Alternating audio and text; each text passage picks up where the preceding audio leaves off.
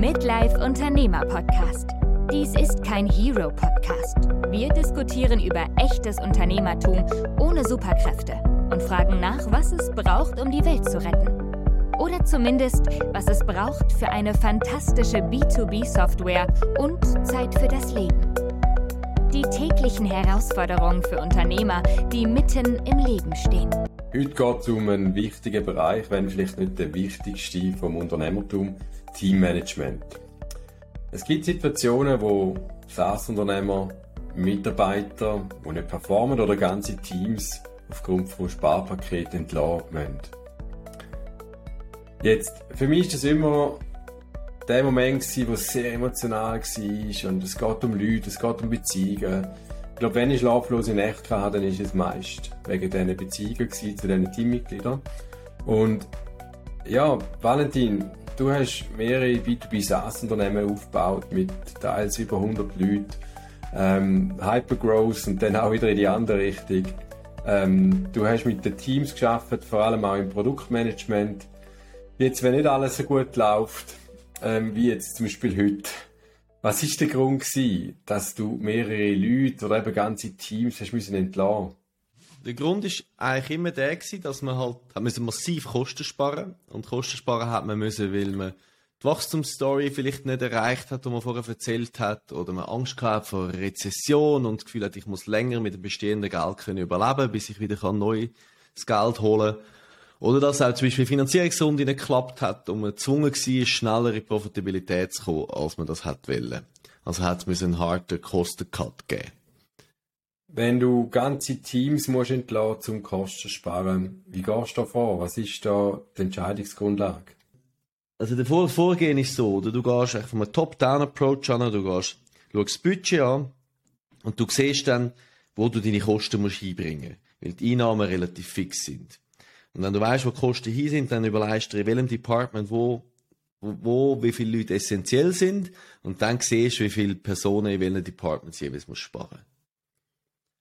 Und wenn man das okay. mal klar ist, dann geht man hier und sagt, ja, welche Mitarbeiter, von welchen Mitarbeiter kann ich mich trennen, welche machen Sinn, welche sind wichtig und essentiell in der, zwei, in der nächsten Phase. Und haben das entsprechende Wissen oder das Skillset. Okay, du hast identifiziert, wo sind die grössten Kostenblöcke, Du hast identifiziert, welche Mitarbeiter sind essentiell. Wie macht man es jetzt genau nicht? Ja, nicht würde ich zum Beispiel machen, dass man alle Mitarbeiter in ein Excel schreibt und nach Lohn sortiert und dann einfach gewisse wegstreicht. Das ist sicher kein guter Ansatz. Oder wenn man einfach auch generell danach geht, wer am längsten da ist, bleibt und die, die am neuesten sind, auch wieder sich von denen trennen, weil das vielleicht gar nicht entspricht, wer, dass wer das nachher vielleicht einen guten Impact kann haben in die nachherige Organisation. Das heißt, du gehst von der Zielorganisation aus, ähm, die wird durchgedacht, die wird 3000 Mal ähm, überarbeitet und dass man wirklich sicher ist in deren Entscheidung. Jetzt ist aber häufig so, dass wenn die Entscheidung dann gefällt ist, ähm, du hast vorher erzählt, das, das hat so ein Drittel von deinem Team betroffen, ähm, Viele, die dann bleiben, die hechten aber nach vorne und wenn sich an dem festheben, was sie wird. Und dann gibt es aber die anderen, die vielleicht eher, weil es halt ungenaue Informationen sind, die hechten zurück und heben sich am Bewerten fest. Wie stellst du sicher, dass da nicht die Unternehmung verreist?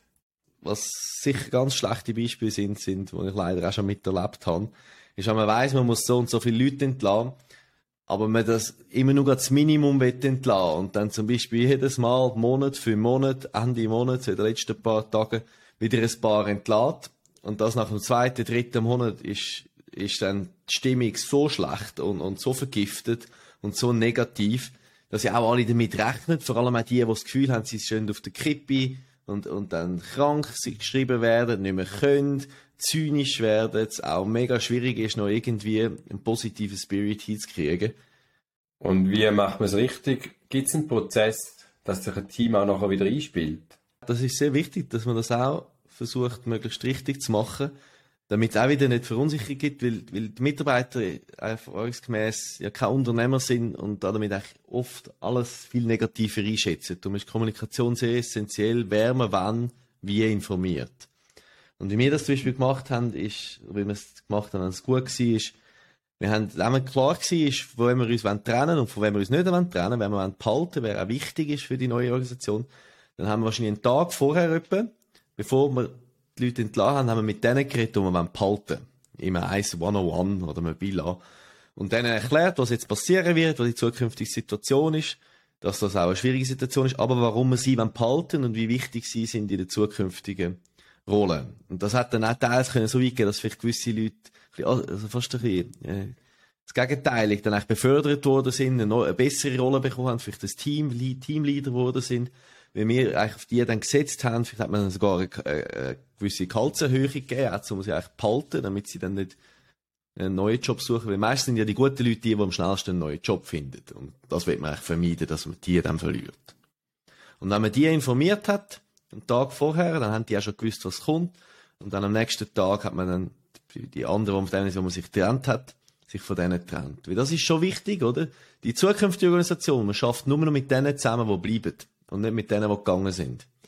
Und das man, kann man zwar super machen, aber trotzdem muss man alle Energie in die investieren, die bleiben. Weil die können für den zukünftigen Erfolg sind die relevant. Also du hast negative Nachrichten, aber trotzdem versuchst du halt die neue Zielorganisation zu kommunizieren und die Vision zu pitchen. Wie machst du das, dass der Drive für das Team, wo bleibt, äh, aufgeht und dass das äh, auch akzeptiert wird? Natürlich ist das schwierig. Ich glaube, also, das ist eine hohe Schule, dass die Leute sogar motiviert oder so rausgehen.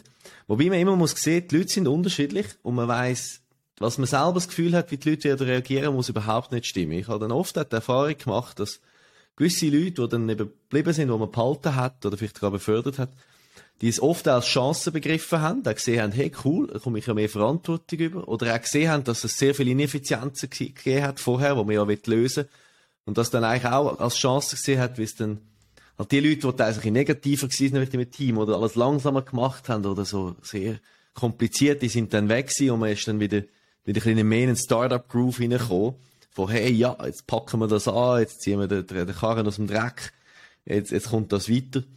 Darum ich will primär, dass man authentische Message hat, wo, wo funktioniert, wo man auch selber daran glaubt, wo man weiß, ich mache jetzt das aus den und den Gründen, das macht Sinn. Und denen das so mitgeben. Und dann machen die Mitarbeiter selber, also die, die das empfangen, selber damit, was sie hören wollen.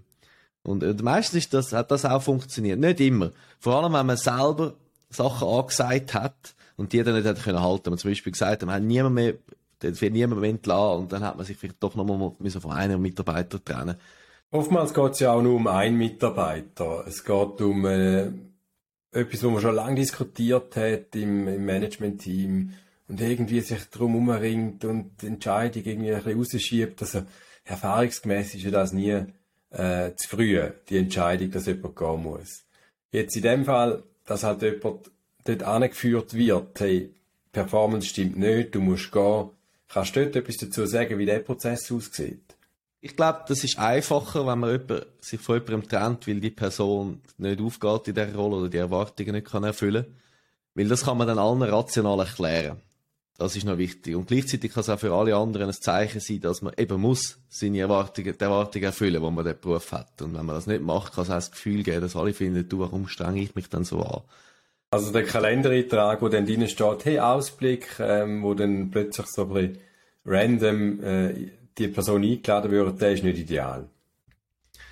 Nein, ich glaube, das ist dann, von, wie man dann die Leute einlädt, in beiden Cases, ist auch noch wichtig, dass es gibt ja doch in der Realität dann die Leute, gerade die, die eigentlich wissen, dass sie vielleicht ihre Performance nicht bringen oder auch nicht so motiviert bei der Sache sind, äh, dass dann die eigentlich das schon ein bisschen vorausgesehen oder wenn sie wissen, uh, jetzt gibt's jetzt gibt's eine Entlassungswelle, dass sie dann vielleicht Möglichkeiten nehmen, um das möglichst zu verhindern oder umgehen ähm, dass zum Beispiel sich krank schreiben lassen oder dass sie dann einfach nicht kommen und sie nicht auffindbar sind, dass man die Kündigung dann gar nicht aussprechen kann. Ähm, dass, dass man, darum sollte man das dann schon, wenn es dann klar ist, dass man macht, auf einen Überraschungsmoment haben. Und wenn man zum Beispiel, wenn man jetzt wenn man jetzt ein Team hat, kann man ja wie Bilas machen. Und das ist vielleicht dann einfach, dass man nicht nur mit einer Person das schedult, sondern dass man dann mit mehreren Leuten einen Kalendereintrag macht. Oder schon mit zwei Leuten vorher, sich vorher trifft, wo man nicht will trennen, dass dann niemand irgendwie dass es nicht so auffällig ist, wenn man nicht so einen Rhythmus hat. Oder wenn es sowieso zusammengeht mit einem regulären Meeting, wo man sowieso hat, dann kann man sogar so matchen. Ähm, und schon ist auch halt spontan, wenn man, wenn man nicht immer Remote-Setup schafft, dass man einfach zu der Person am Tisch läuft und sagt, hast du noch Zeit, kann ich ein Meeting haben. Und dann das gerade so machen. Das hat sich auch bewährt. Du schaffst schon 20 Jahre mit Remote-Teams zusammen.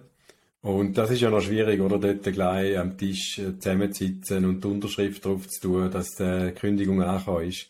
Wie machst du das mit Remote-Teams?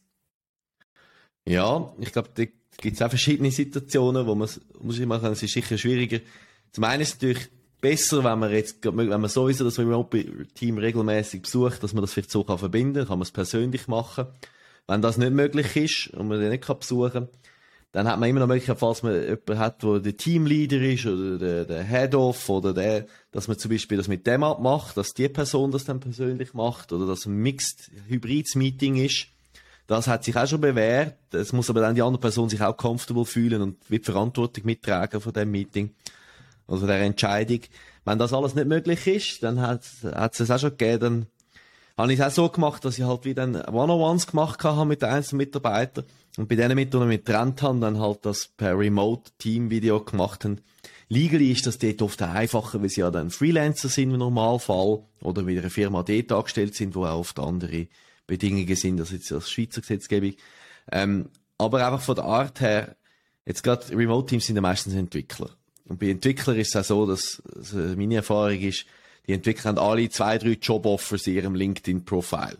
Und, und sowieso sehr ein umkämpfter, ein umkämpfter Arbeitnehmermarkt ist. Sprich, man muss sich nicht so Sorgen machen, dass die keinen Job mehr finden, sondern es geht darum, dass man das super macht, dass man auch kein schlechtes Gefühl für die anderen bestehenden Mitarbeiter hinterlässt, die noch dort sind, dass man die Guten nicht verliert. Weil Entwickler haben auch oft Tendenz, ängstlich zu sein und dann eigentlich übervorsichtig sind und Sachen zu negativ einschätzen, wenn es nicht wirklich, wenn es, intransparent ist. Und man will nicht das Gefühl haben, dass dann die guten Leute, die ja sehr viele Optionen haben, sofort verschwinden und sich einem verlieren. Also ist es wichtig, dass man das wie super macht und dann auch alle wieder abholt und erklärt und möglichst viel Transparenz drin bringt.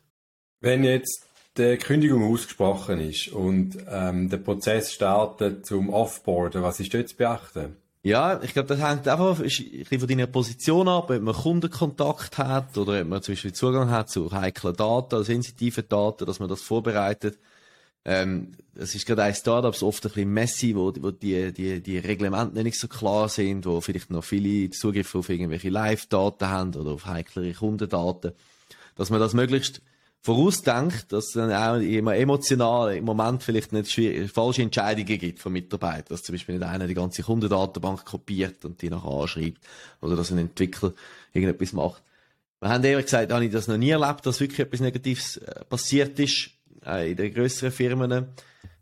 Aber ja, es ist wie, dass man man will jetzt auch nicht das Risiko eingehen, vor allem wenn man noch in einem Bereich schafft, wo vielleicht noch um heiklere Daten geht, oder jetzt auch noch mit GDPR ist das ja noch viel heikler, dass man, man will nicht so Probleme am Hals haben nachher. Und auch nicht, dass wenn der, dass eigentlich dann Mitarbeiter vergrault sind und gehen und nachher negativ über einem irgendwelche Behauptungen machen, die vielleicht stimmen oder vielleicht auch nicht stimmen, wo aber einfach wieder eine negative Publicity geben. Das, das hilft dann auch niemandem. Wie schaffst du das, nach dem Kündigungstermin die äh, Kommunikation auch noch da ist, ähm, gibt es irgendwelche Unterstützung, die du bietest an die Mitarbeiter, die gehen müssen Ja, ich glaube, vor allem mit diesen Mitarbeitern, wenn man jetzt aus wirtschaftlichen Gründen viele Mitarbeiter entlassen will, man ja, dann kann man ja sich das überlegen, wo, wo, wie man die könnte unterstützen, dass sie auch wieder eine neue Stelle finden. Und oft weiß man das ja dann auch, wenn es jetzt im Startup-Umfeld ist und man muss für Customer Success Leute entladen, hat man oft ein Netzwerk, wo man weiß, wer andere Customer Success Leute braucht. Und dass man zum Beispiel dann ihnen offeriert, Intros zu machen, äh, sie auch hinzeigen, äh, zu gewissen Startups oder Firmen, wo man, wo man jetzt Connections hat, wo man weiß, dass die die Art Leute suchen. Ähm, ich würde aber auch immer fragen, ob das der Mitarbeiter auch will und ihnen die Möglichkeit geben, aber es ist dann auch, sie müssen das auch wollen. Dass man nicht einfach anfängt, ein CV umzuschicken von irgendeiner Person, die vielleicht das gar nicht will. Ähm, ich glaube, bei den Entwicklern das ist ja am einfachsten, die haben alle immer sofort einen Job gefunden. Muss aber auch sagen, grundsätzlich alle Mitarbeiter, auch wo wir viele Leute entlassen haben, die haben alle in sehr kurzer Zeit wieder äh, einen Job gehabt und oft auch noch einen besseren, wo sie dann mehr verdient haben oder wo vielleicht, sie vielleicht noch mehr aufgegangen sind. Ähm, das hat dann auch bisschen immer mehr die Hemmung abgenommen, dass, dass, dass es immer nur einen Weg gibt. Es gibt immer viele Wege.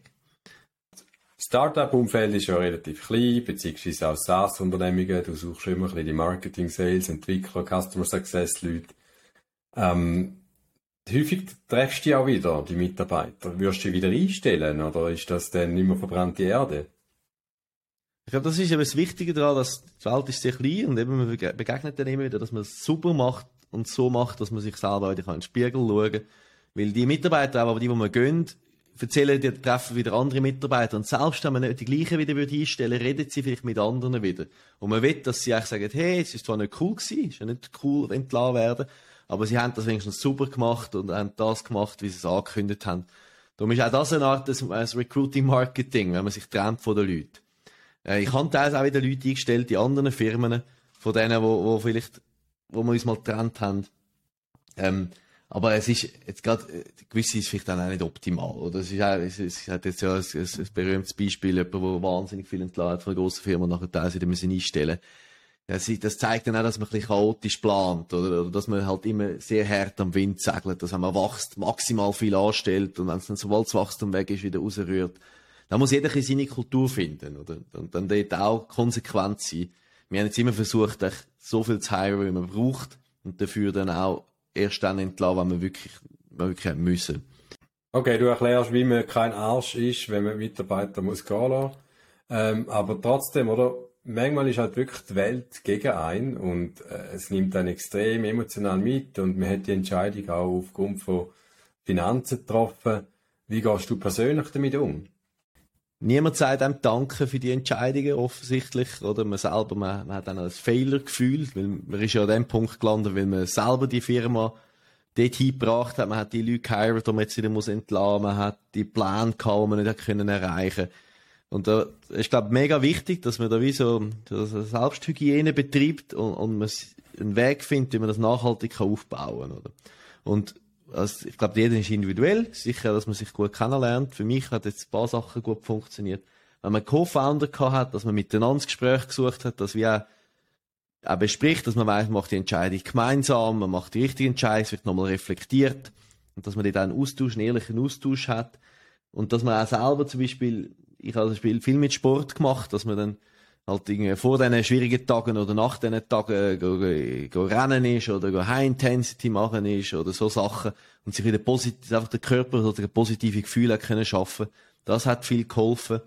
Und auch, dass wenn so, so wenn man gewusst hat, jetzt kommt so ein schwieriger Monat oder eine schwierige Phase von, von einem Turnaround, dass man sich nachher so ein Leuchtturmprojekt angesetzt hat. Dass man zum Beispiel gewusst hat, ich gehe dann so in eine coole Ferien mit einer Familie oder mit der Freundin oder mit Kollegen oder etwas, was man gerne machen. Und das wie schon geplant und bucht hat und weiss, das kommt dann. Und das kommt sowieso, egal wie es jetzt geht. Und man immer gewusst, ah, das ist jetzt etwas Schönes, was passiert. Ähm, jetzt, jetzt, jeder ist doch individuell, aber das ist etwas, das hat es für mich geholfen. Und dann hat man dort auch wieder können Batterien tanken, darauf hinwissen, so, jetzt muss ich da einfach durch und dann kommt nachher wieder ein guter Moment. Was ist dein Key Takeaway, wenn es um Teammanagement geht und man muss die wirklich en masse entlassen? Das Wichtigste, glaube ich, ist, dass man es dass man's so gut plant und sich auch das durchdenkt, dass es eben nicht irgendwelche Ad-Hoc-Entscheidungen sind und dass man es dann schnell und effektiv durchführt. Das fängt auch schon das fängt dann auch gerade beim Gespräch an, wo man muss haben, dass wenn man, dann, wenn man den Mitarbeiter trifft, dass man das zum Beispiel das Zweite macht, auch um irgendwie gewisse Situationen oder Awkwardness, dass es noch irgendwelche Behauptungen gibt, kann äh, sozusagen vermeiden. Dass man, wenn man den trifft, Hallo sagt, nicht lang Smalltalk macht, kein riesiges Gespräch, wie es geht, etc., sondern man trifft sich und tut gerade das Gespräch framen, dass es jetzt darum geht, dass man sich trennen werde von den Mitarbeitern und dass die Entscheidung gemacht sei, dass das nicht eine Verhandlung ist, dass es jetzt auch nicht um Gründe geht, sondern es geht darum, was jetzt passiert nach der Entscheidung. Ob man muss den Computer abgeben, ob der Mitarbeiter jetzt darf heimgehen, ob er freigestellt ist oder ob er, ob er jetzt einfach sich frei Es hat sich immer bewährt, die Möglichkeit gegeben, dass, wenn du es jetzt am Morgen machst, dass du dann am Nachmittag nehmen oder einfach nachher gehen, damit sie jetzt, sie können auch das selber die Entscheidung verarbeiten. Und dann immer auch zwei Sachen, dass man sagt, hey, ich biete nochmal an, dass man morgen oder in einer Woche nochmal drüber redet und dir vielleicht den Grund erläutert, wenn es nicht mehr so emotional ist.